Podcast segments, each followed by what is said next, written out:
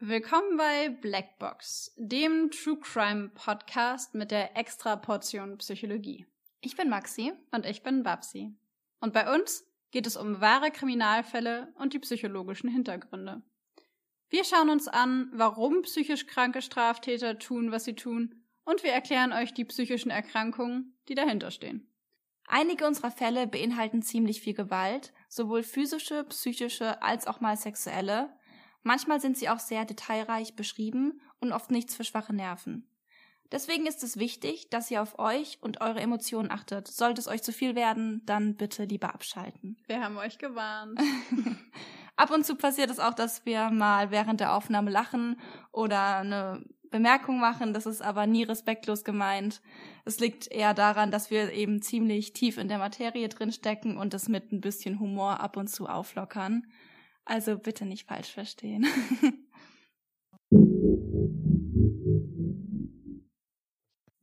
In unserer heutigen Folge geht es um die forensische Psychiatrie. Wir sprechen darüber, wie Menschen dorthin gelangen, auf Basis welcher Gesetze das entschieden wird und wie genau der Ablauf in einer forensischen Psychiatrie aussieht. Vorweg, bei der forensischen Psychiatrie, einer forensischen Klinik und dem Maßregelvollzug handelt es sich um die gleiche Einrichtung.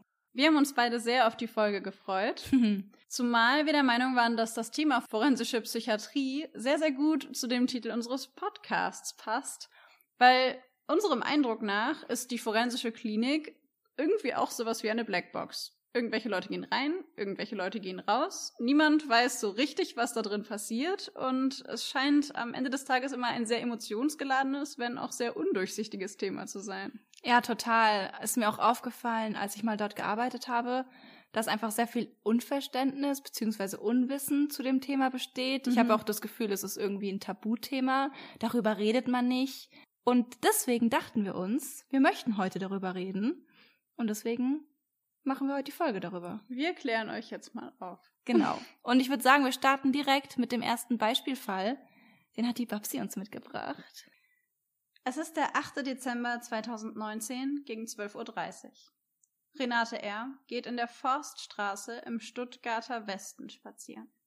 Wie aus dem Nichts erscheint der 37 Jahre alte Bürokaufmann Johannes S. vor ihr. Mit einem Küchenmesser sticht er der 77-Jährigen in Brust und Rücken. Ein Stich geht bis ins Herz.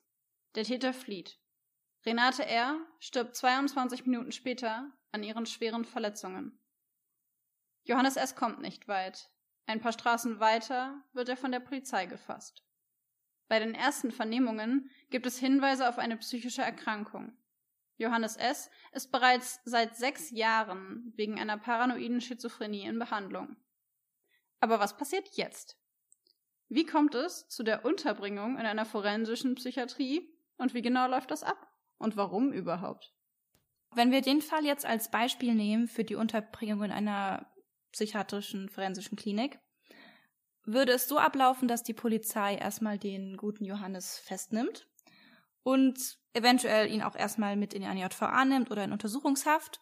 Und wenn dabei der Verdacht auftritt, dass da irgendeine Verwirrung existiert, dann kann die Polizei beantragen, dass der Johannes nicht in der JVA sitzt für die Zeit, bis das Urteil gesprochen wird oder bis verhandelt wird, sondern dass er in eine psychiatrische Einrichtung kommt. Das muss normalerweise durch den Staatsanwalt oder die Staatsanwältin ähm, beantragt werden. Und dabei reicht auch wirklich einfach nur die Vermutung oder die Annahme, dass der Täter unter einer psychischen Erkrankung leidet, um in die psychiatrische Einrichtung erstmal zu kommen. Da würde er dann erstmal auf die Aufnahmestation kommen und da erstmal bleiben, bis die Verhandlung stattfindet. Und in der Verhandlung würde entschieden werden, ob er schuldunfähig oder teilweise schuldunfähig gehandelt hat. Wenn das entschieden werden würde, dass er entweder komplett schuldunfähig war oder teilweise schuldunfähig, erst dann würde er endgültig in eine forensische Psychiatrie eingewiesen werden und würde da dann seinen Genesungsprozess starten. Aber wie genau entscheidet sich jetzt, dass jemand schuldunfähig oder vermindert schuldfähig ist? Das klärt Paragraph 20 bzw. Paragraph 21 des Strafgesetzbuches. Nach Paragraph 20 der vollkommenen Schuldunfähigkeit wegen seelischer Störung handelt ohne Schuld, wer bei Begehung der Tat wegen einer krankhaften seelischen Störung, wegen einer tiefgreifenden Bewusstseinsstörung oder wegen Schwachsinns oder einer schweren anderen seelischen Abartigkeit unfähig ist, das Unrecht der Tat einzusehen oder nach dieser Einsicht zu handeln. Das klingt jetzt erstmal ein bisschen komplizierter vielleicht, sehr juristisch. Ich finde es krass, dass im Gesetzestext noch schwere andere seelische Abartigkeit steht. So, das sagt als Psychologe niemand mehr. Das ist so abwertend, Abartigkeit. Ja. Es ist halt so ein altes Gesetz, das irgendwie nicht geändert wurde, nicht modernisiert wurde, weil das ist eigentlich schon ziemlich diskriminierend, finde ich. Abartigkeit. Ich finde das Wort auch hart. Aber Ja. Schwachsinn. Wegen Oh ja, Schwachsinns Schwachsinn auch. Finde ich auch. Ja. Aber na gut, so ist nun mal der Gesetzestext. So steht's da. Konkret? Konkret bedeutet das, dass jemand entweder nicht in der Lage war, das Unrecht seiner eigenen Tat zu erkennen, ihm also zum Tatzeitpunkt nicht bewusst war, dass das, was er tut, nicht richtig ist, dass es gegen das Gesetz ist, oder dass seine Steuerungsfähigkeit beeinträchtigt worden ist. Und Steuerungsfähigkeit bedeutet, dass die Person nicht in der Lage war, ihr Verhalten zu steuern, also zu stoppen oder dafür zu sorgen, dass es eben nicht zu dieser Tat kommt. Und das selber bewusst zu bestimmen und zu entscheiden. Also es geht eben darum, kann die Person das Unrecht ihrer eigenen Tat erkennen und ist sie in der Lage, das eigene Handeln bewusst zu bestimmen und darüber zu entscheiden. Und wenn wir eins von den beiden Dingen mit Nein beantworten, dann sprechen wir auf jeden Fall über das Thema Schuldunfähigkeit. Wenn die Schuldunfähigkeit oder die verminderte Schuldfähigkeit festgestellt wurde, gibt es aber ja dann unterschiedliche Gründe dafür. Wir hatten es ja gerade schon, krankhafte seelische Störungen, tiefgreifende Bewusstseinsstörungen und so weiter und so fort. Da stecken natürlich Erkrankungen dahinter und auch diese Erkrankungen werden juristisch gesehen in der Verurteilung nochmal unterschieden durch zwei unterschiedliche Paragraphen. Genau, wenn man nämlich nach Paragraph 20 oder 21 verurteilt wurde, stellt sich noch die Frage, ob man nach Paragraph 64 oder nach Paragraph 63 in den Maßregelvollzug geht. Nach Paragraph 64 werden diejenigen Täter verurteilt, die zum Zeitpunkt ihrer Tat intoxikiert waren, das heißt sich in einem Rauschmittelzustand befunden haben und gleichzeitig nachweislich einen Hang zu Alkohol oder anderen berauschenden Mitteln, also Drogen, haben. Diese Täter werden meistens als teilweise schuldunfähig verurteilt. Ich habe jetzt bisher nur erlebt, dass wirklich sie nur teilweise schuldfähig sind, also verminderte Schuldfähigkeit, Paragraph 21 bekommen haben, weil man eben bei einer Suchtmittelabhängigkeit bzw. einem Rauschzustand schon davon ausgehen kann, dass die Einsichtsfähigkeit da ist, aber die Steuerungsfähigkeit natürlich, kennen wir wahrscheinlich alle, im alkoholisierten Zustand gehen die Hemmungen weg, wir werden lockerer und wir machen eher das, was wir möchten, wir sagen eher das, was wir denken. Und das Gericht kann sie eben nach dem Paragraph 64 verurteilen, aber nur wenn die Aussicht besteht, dass sie innerhalb von zwei Jahren in einer Entziehungsanstalt Aussicht auf Besserung haben. Wenn das nicht der Fall ist oder nicht zu erwarten ist, dass die Person in einer Entziehungsanstalt mitmacht bzw. Besserung erhält, dann werden diese Täter meistens direkt in JVA geschickt. Beispieldelikte beim 64er sind Beschaffungskriminalität, dass Diebstähle begangen werden, weil man eben Geld für Drogen braucht, dass, wie gesagt, im Rauschzustand Gewaltdelikte begangen werden oder auch Diebstahl. Tötungsdelikte, die im Rausch begangen werden, können auch nach Paragraph 64 verurteilt werden. Das ist nicht so eine große Spannbreite an Ja. Delikten dort. Anders ist es beim Paragraph 63 des Strafgesetzbuches. Und zwar geht es da um quasi sämtliche anderen psychischen Erkrankungen, die euch so einfallen oder uns in den letzten und auch in den kommenden Folgen noch so einfallen werden. Das ist ziemlich einfach. 64 Sucht, 63 alles andere. Alles andere. ähm, so kann man sich das echt ganz gut merken. Mhm. Genau. Beim 63er geht es um sämtliche Erkrankungen in dieser Richtung. Darunter zählt Schizophrenie, Minderbegabung, dann alle Sexualstörungen, alle Persönlichkeitsstörungen, alle hirnorganischen Störungen. Nach Paragraph 63 verurteilt wird, wer aufgrund einer psychischen Erkrankung, die nicht Sucht ist, eine Straftat begeht und dabei entweder schuldunfähig nach Paragraph 20 oder vermindert schuldfähig nach Paragraph 21 war. Ich habe ein paar Fälle recherchiert, ganz knapp. Ein Beispiel für Sexualstörungen ist ein 50-jähriger Mann, der die Enkelkinder seiner Freundin missbraucht und kinderpornografisches Material auf seinem Computer sammelt. Der Missbrauch wird aufgedeckt und der Täter selbst zur Unterbringung in einer forensischen Psychiatrie verurteilt und dort soll seine Pädophilie behandelt werden. Anschließend muss er allerdings noch siebeneinhalb Jahre ins Gefängnis. Auch ein Fall für den 63er ist die Persönlichkeitsstörung. Ein 24-Jähriger aus Osnabrück leidet unter Borderline-Persönlichkeitsstörung. Er wird angeklagt wegen mehrfacher Sachbeschädigung, mehrfacher Körperverletzung, mehrfachem Hausfriedensbruch und massiver Nötigung. Er wird in der forensischen Psychiatrie untergebracht und bekommt zweieinhalb Jahre Haft. Ah, zu den Persönlichkeitsstörungen habe ich auch noch was.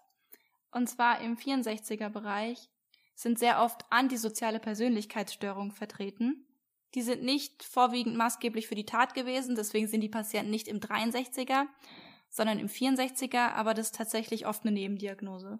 Spannend. Hm. Das wusste ich gar nicht. Genau, aber gut, dass du es nochmal erwähnst. Der wesentliche Punkt bei dem Paragraph 63 ist nämlich, genauso wie bei Paragraph 64, dass die psychische Erkrankung der Grund für die Straftat sein muss oder zumindest in sehr enger Verbindung mit ihr stehen muss. Also es kann nicht sein, dass jemand eine psychische Erkrankung hat, dann eine Straftat begeht, die mit der psychischen Erkrankung überhaupt nichts zu tun hat. Dann wird diese Person nicht nach Paragraph 63 oder Paragraph 64 verurteilt. Also bitte nicht falsch verstehen.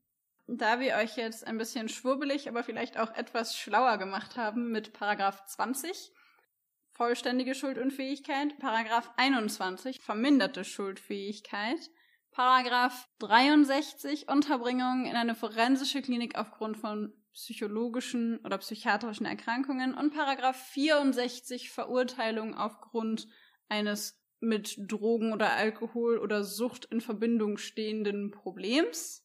Da wir jetzt soweit sind und ihr sicherlich ganz viel schlauer seid und ihr bestimmt überfordert seid von den ganzen Informationen, wollen wir euch noch ein bisschen mehr fordern. Und zwar haben wir uns, wie in der letzten Folge angekündigt, tatsächlich ein Quiz überlegt. Ja. Und wir wissen die Mehrzahl von Quiz immer noch nicht. Wir haben es nicht nachgeguckt. Wir sind so wenig. Wir sind super wenig. ihr könnt natürlich auch mitraten. Am besten macht ihr, wenn ihr könnt und nicht gerade im Auto sitzt, weil Handy am Steuer ist nicht cool. Pause, wenn wir den Fall zu Ende gelesen haben, dann habt ihr Zeit zum Nachdenken und mitraten. Ein alkoholkranker Mann begeht einen Raub. Er geht in eine Tankstelle und bedroht den Angestellten mit einer Waffe. Er raubt mehrere tausend Euro und verletzt den Angestellten leicht. Da der Angestellte sofort danach die Polizei ruft, wird der Mann eine halbe Stunde später von der Polizei gefasst. Als Motiv gibt er an, das Geld für Alkohol und Drogen ausgeben zu wollen. Es werden ein Alkohol- und ein Drogentest gemacht, Beide sind negativ. Forensische Psychiatrie? Ja oder nein? Und warum?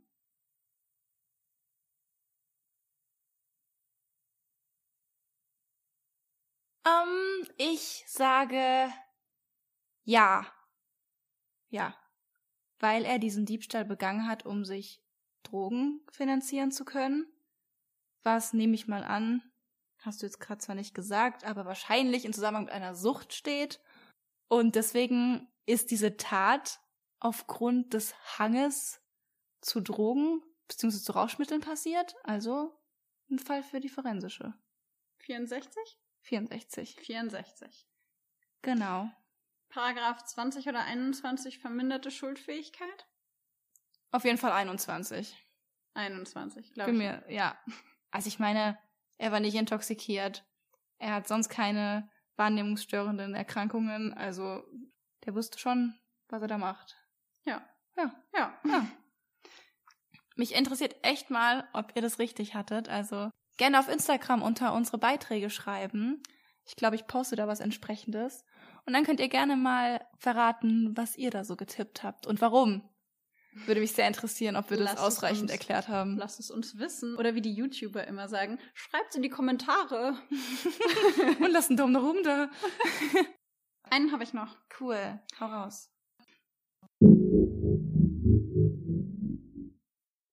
Frau Z ist an einem Samstagabend mit ihren Freundinnen in einem Nachtclub unterwegs.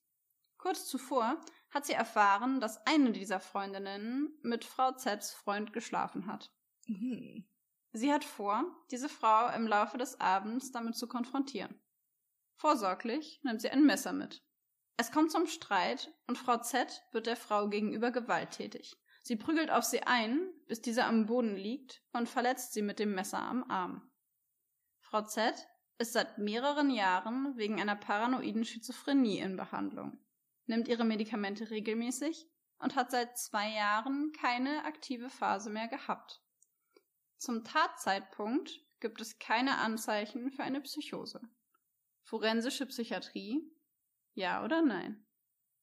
Nein, weil sie nimmt sich das Messer im Voraus, sie weiß, dass diese Frau mit ihrem Freund geschlafen hat, hat also auch im Voraus ein Motiv, ihr weh zu tun. Sie nimmt das Messer mit, vielleicht nicht in der Absicht, sie zu töten, aber auf jeden Fall nimmt sie in Kauf, sie mit dem Verletzen zu können. Mhm.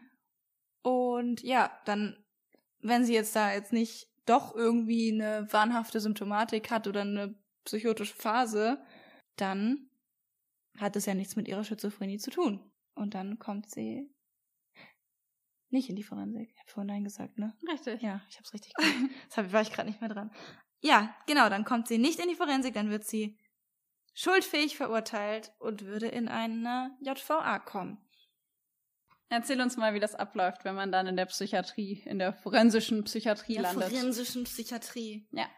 Wenn jetzt ein Täter schuldunfähig gesprochen wurde und unabhängig davon, ob er 63er oder 64er ist, kommt er erstmal in eine forensische Klinik und da normalerweise in die Hochsicherungsstation. Es gibt in der Klinik verschiedene Stationen. Es gibt den Bereich, der wirklich hoch, doppelt, dreifach gesichert ist mit Mauern beziehungsweise großen Zäunen mit Stacheldraht, dann mit einer Schleuse. Dann gibt es die geschlossenen Stationen außerhalb des Hochsicherungsbereichs. Diese Stationen sind auch nur mit Schlüssel der Angestellten zu öffnen und auch nur die Angestellten, die dafür zugelassen sind. Die Patienten sind dort auch, wie gesagt, eingeschlossen. Allerdings sind sie nicht nochmal in einem gesonderten Bereich, der nochmal extra gesichert ist. Und von der geschlossenen Station aus gehen dann die Lockerungen los. Dann gibt es die offenen Stationen oder halboffenen Stationen, wo die Patienten eben immer weiter erprobt werden, auf die Freiheit vorbereitet werden. Und sozusagen als letzten Schritt gibt es dann in den Kliniken, die ich bisher war, ein Probewohnen, wo die Patienten in wie Wohngemeinschaften, also in WGs, zusammenleben, meistens schon in einer Stadt, die halt in der Nähe der Klinik ist, sind sie trotzdem noch an die Klinik angebunden, haben Betreuer, ist aber die letzte Stufe. Sie sollen da lernen, allein zu leben, mit ihrem Alltag klarzukommen, bevor sie dann in die Freiheit entlassen werden, wenn das eben bei ihnen möglich ist.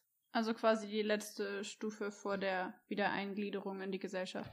Genau, beziehungsweise dieses Probewohnen ist schon wieder eine Wiedereingliederung, weil sie alleine wohnen und auch allein einkaufen. Sie haben ihre Hobbys, Mhm. sie gehen arbeiten. Es ist eben nur so, wie so der letzte Finger, der noch festgehalten wird, damit Mhm. man noch zurückziehen kann, falls irgendwas passiert. Aber ja, das ist dann wirklich der letzte Schritt und dann dürfen sie in die Welt Zurück. zurück, ja. Ja, am Anfang kommen sie in die Aufnahmestation, wie gesagt, im Hochsicherungsbereich. In der Aufnahmestation werden dann die Patienten eingeschätzt, sie werden einem Behandler zugewiesen und bekommen die ersten Medikamenteneinstellungen, sie bekommen Psychotherapie, sie nehmen am Patientenleben teil, an Gruppenaktivitäten. Natürlich sind sie unter ständiger Beobachtung. Wenn sie sich gut verhalten, beziehungsweise den Erwartungen entsprechend verhalten, an den Therapien teilnehmen, ihre Medikamente nehmen, dann werden sie je nach Gefährlichkeitseinschätzung entweder auf eine Station im Hochsicherungsbereich weitergeschickt oder sie kommen auf eine geschlossene Station außerhalb des Hochsicherungsbereichs. Dort geht's weiter, sie wechseln den Behandler, weil eben auf Stationen immer verschiedene Behandler sind. Geht's weiter mit Psychotherapie und dann werden dann eben solche Sachen aufgearbeitet wie das Delikt und dann werden sie über ihre Krankheit aufgeklärt, dass sie einfach verstehen, was da bei ihnen passiert. Es geht auch viel um Aggressionsbewältigung, vor allem im 64er. Soziale Kompetenz wird trainiert. Es gibt Suchtgruppen, Mhm. natürlich dann mehr im 64er, aber im 63er können natürlich auch Suchtproblematiken sein, die aber dann, wie gesagt, nicht primär für, das, für die Tat verantwortlich sind. Es gibt quasi an allen Ecken und Enden Behandlung, Behandlungsangebote beziehungsweise Behandlungspflicht. Genau, Behandlungspflicht, ja. Sie müssen daran nicht teilnehmen. Wenn sie aber daran nicht teilnehmen, haben sie eben auch keine Chance auf Lockerung. Weil wenn sie nicht teilnehmen, zeigt es eben wenig Kooperationsbereitschaft, wenig Bereitschaft, sich zu bessern. Und dann dürfen sie eben nicht weitergehen in ihrem Prozess, was sie natürlich wollen. Sie wollen da natürlich nicht drin bleiben.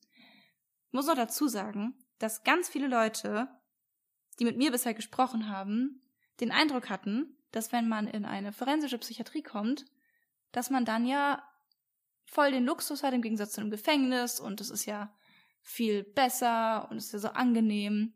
Ich kann euch sagen, das ist es nicht. Das habe ich auch schon so oft gehört. Es ist wirklich, da drin sieht es aus wie, ach, wie beschreibe ich das am besten? Das ist eine Mischung aus Gefängnis und Krankenhaus, nur dass die Tür zu ist. Die kommen nicht raus. Sie haben das Recht in der Hochsicherung auf eine Stunde frische Luft am Tag. Die kommen wirklich nicht, wenn nicht genug Personal da ist, die sie beaufsichtigen kann, kommen die sonst nicht mehr raus. Sie haben diese eine Stunde am Tag das Recht auf frische Luft mhm. und sonst ist halt durch. Und stellt euch mal vor, ihr seid jeden Tag eingesperrt und es ist nicht eure Entscheidung, ob ihr raus an die frische Luft dürft oder nicht. Ja, zumal ich häufig die Äußerung gehört habe, Kuscheljustiz. Das liest man oh, ja das, auch häufig. Das kannte ich noch das gar Wort nicht. kanntest du noch Nein. nicht. Das wird ganz häufig verwendet in den Medien, wenn es darum geht, dass wieder ein Täter freigesprochen wurde. Mhm. Und dann wird in einem Nebensatz erwähnt, dass er in die Psychiatrie, also die forensische Psychiatrie eingeliefert wurde. Und da entsteht natürlich ganz oft der Eindruck, dass man diese Täter in Schutz nimmt oder dass man sagt, hey, alles cool, alles sweet, wir therapieren dich jetzt ein bisschen und in einem halben Jahr darfst du wieder gehen. Ja. Wir und machen ein bisschen Musiktherapie, ein bisschen Ergotherapie, dann darfst du wieder abhauen. Ja, wir, weiß nicht, klimpern ein bisschen auf dem äh, Klavier rum und malen zwei Van Goghs und dann gehen wir wieder. Und zwei Van Goghs voll anspruchsvoll. und wir aus malst du eben mit, mit Fingermalfarben. Aber, schön. ja, ja. Du verstehst das, du weißt, was ich meine. Es ist nicht entspannt und die Leute kommen auch nicht früher raus, als sie aus der JVA rausgekommen wären. Genau, es ist eher so, dass es sein kann, dass sie viel länger drin bleiben als in der JVA. Wenn man nämlich in die JVA kommt, dann hat man vom Gericht eine Strafe auferlegt bekommen, eine bestimmte Dauer, wie lange man im Gefängnis bleiben muss. Nehmen wir 15 Jahre, das maximale, besondere Schwere der Schuld, 15 ja. Jahre ohne Aussicht Volles auf Bewährung. Programm. Genau. So, wenn wir jetzt einen Schizophrentäter haben, der jemanden umgebracht hat und dann eben für schuldunfähig gesprochen wird und in die forensische Psychiatrie kommt, dort weiterhin psychotisch bleibt, ähm, seine Medikamente verweigert, nicht an Therapien teilnimmt und nicht absprachefähig ist und ständig wieder weiter Probleme macht und einfach vom Personal, von Gutachtern als zu gefährlich eingestuft wird, um ihn wieder zu entlassen, kann es in Einzelfällen sein, dass die ihr ganzes Leben im Maßregelvollzug verbringen. Dabei wird immer wieder dann geprüft, ob eben noch eine Verhältnismäßigkeit besteht in Bezug auf die begangene Tat und die Gefährlichkeit, die der Täter für die Gesellschaft darstellt. Aber wenn diese Verhältnismäßigkeit eben gegeben ist, was wie gesagt ständig geprüft wird nach einer bestimmten Zeit, weil man eben natürlich auch nicht will, dass jemand drin bleibt, obwohl es einfach, keine Ahnung, für einen Diebstahl zehn Jahre drin bleiben, macht halt keinen Sinn. Ist natürlich jetzt ein ja. krasseres Beispiel, aber um es ein bisschen zu verdeutlichen, dann kann es tatsächlich sein, dass jemand sein ganzes Leben da drin verbringt. Ich habe tatsächlich eine Person kennengelernt in der forensischen Klinik, die war schon seit 36 Jahren in der, in der Maßregelvollzug drin. Also das nächste Mal, wenn ihr sowas lest wie lebenslänglich für einen Mord, also besondere Schwere der Schuld, volles Programm, 15 Jahre, dann macht euch bewusst, dass das lebenslänglich in der JVA 15 Jahre bedeutet, während ein Aufenthalt in einer forensischen Psychiatrie bei lebenslänglich tatsächlich lebenslänglich meinen kann. Ja. Auf und von daher Fall. kann man bei einer forensischen Psychiatrie oder bei einem Ticket für die forensische Psychiatrie nicht davon sprechen, dass es Kuschelkurs ist oder wir was auch immer den Leuten da ein Luxusleben ermöglichen. Überhaupt nicht. Ich meine, die haben den Fernseher nur für bestimmte Zeit, die haben kein Internet. Ihre Familie darf sie nur zu bestimmten Zeiten besuchen.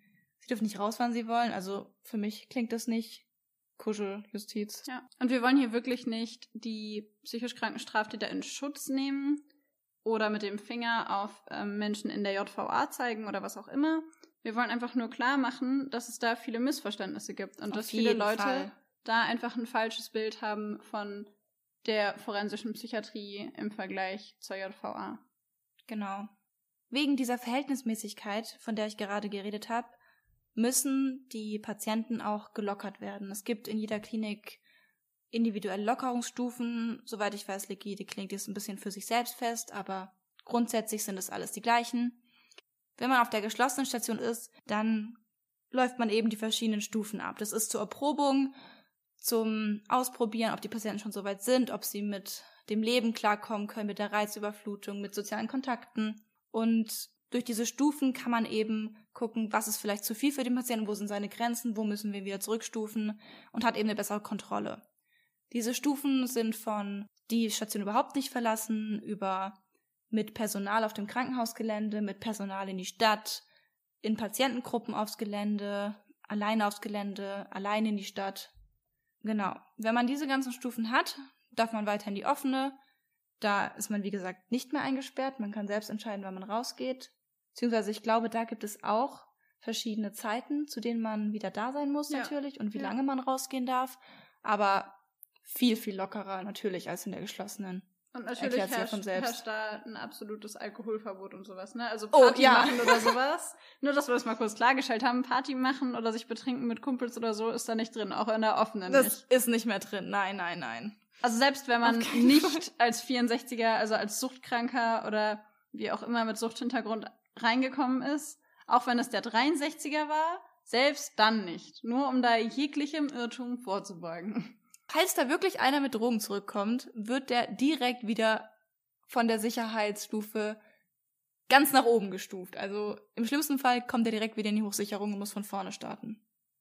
Krass. Ja. Aber gerechtfertigt. Voll. Ich meine, die sollen ja, die sollen ja lernen, mit ihrer Krankheit umgehen zu können, beziehungsweise Risikoeinflüsse zu vermeiden und Drogen und Alkohol ist da halt nicht ganz so günstig. Naja, zumal sie ja auch Verantwortung übernehmen müssen für ihr Leben und für, für das, was sie tun und ihnen klar sein muss, was sie getan haben und was es für ihr Leben bedeutet. Und es ja auch diesen Sicherungsauftrag gibt, quasi die Gesellschaft zu schützen. Auf jeden Fall. Dann hört man ja immer wieder davon, dass Patienten entweichen. In der Klinik sagt man, sie entweichen. Dieses Wort.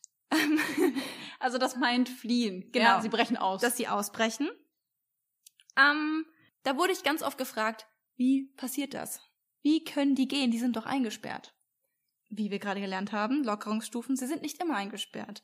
Und die Entweichungen, die Fluchtversuche, die Flucht, Ja, die es waren ja- es waren ja durchgeführte Fluchtversuche, also Also Erfolgreiche. Also ein durchgeführter Fluchtversuch ist ab heute eine Entweichung. eine Entweichung. Die Entweichungen, die ich mitbekommen habe, sind alle passiert, während die Patienten auf Ausgang waren, mit Personal weg waren, während sie halt entweder in der Stadt oder auf dem Krankenhausgelände unterwegs waren und die sind einfach nicht mehr zurückgekommen. Und dann ist es natürlich trotzdem eine Entweichung, eine Flucht, es wird Alarm geschlagen, es wird eine Fahndung zur Polizei rausgegeben. Und es ist natürlich immer ein Riesending für die Medien, eine Katastrophe für die Klinik und die Behandler, vor allem wenn es eben dann ein gefährlicher Täter ist. Obwohl zu dem Zeitpunkt, wo er gelockert wird, geht von ihm, von den Behandlern jetzt eingeschätzt keine akute Gefahr mehr aus. Trotzdem möchte man nicht, dass diese Person abhaut, wenn sie nach dem Behandlerteam, nach der Einschätzung eben noch nicht so weit ist. Zumal, wenn jemand abhaut, das ja auch eher gegen ihre Bereitschaft, sich wieder einzugliedern und sich an Regeln zu halten, spricht. Auf jeden Fall. Absprachefähigkeit ist was anderes.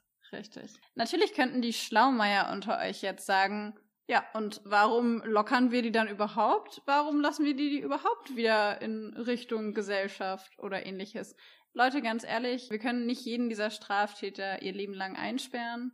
Und der Auftrag von der forensischen Psychiatrie ist im Gegensatz zur Sicherungsverwahrung nicht, die Leute da zu behalten, um sie für immer und ewig vor der Gesellschaft zu schützen, sondern sie natürlich von der Gesellschaft fernzuhalten, aber sie dann eben auch wieder zu integrieren. Und um Menschen integrieren zu können, verlangt es natürlich bestimmte Maßnahmen, die die Leute dabei unterstützen, sich wieder in die Gesellschaft zu integrieren.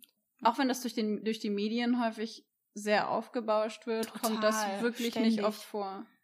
Also im Verhältnis dazu, wie viele von den Patienten aus der Klinik rauskommen, also offiziell einfach entlassen werden im Verhältnis zu der Menge an Leuten, die entweicht, wird da einfach wirklich eine sehr, sehr große Sache draus gemacht. Und es ist auch verständlich, weil es macht Angst und es ist gruselig und es überfordert und kann ich alles nachvollziehen, können wir alles nachvollziehen, aber es wird häufig auch einfach größer gemacht und häufiger dargestellt, als es dann tatsächlich stattfindet. Genau, würde nämlich die Klinik die Patienten immer weiter einfach nur festhalten, ohne ihnen eine Chance auf Lockerung zu geben, dann würde es nach dem deutschen Gesetz eher eine Freiheitsberaubung sein, als eine Unterbringung im Maßregelvollzug, was dann wieder rechtswidrig wäre. Das heißt, nach Gesetz dürfen die Kliniken die Patienten überhaupt nicht ständig nur drin behalten. Sie müssen ihnen die Chance geben, rauszukommen, sich zu bessern. Es sei denn natürlich, es handelt sich wirklich um komplett hochgefährliche Patienten, die auch Angestellte angreifen, von denen auszugehen ist, dass die, sobald sie rauskommen, direkt wieder jemanden abstechen. Was ja auch aber auch keinen Sinn machen würde, was das Sicherheitsgefühl angeht. Weil nehmen wir mal an, wir haben jetzt einen Patienten, der Hoffnung hat, wieder rauszukommen, wenn er gut mitmacht und sich auf die Therapie einlässt.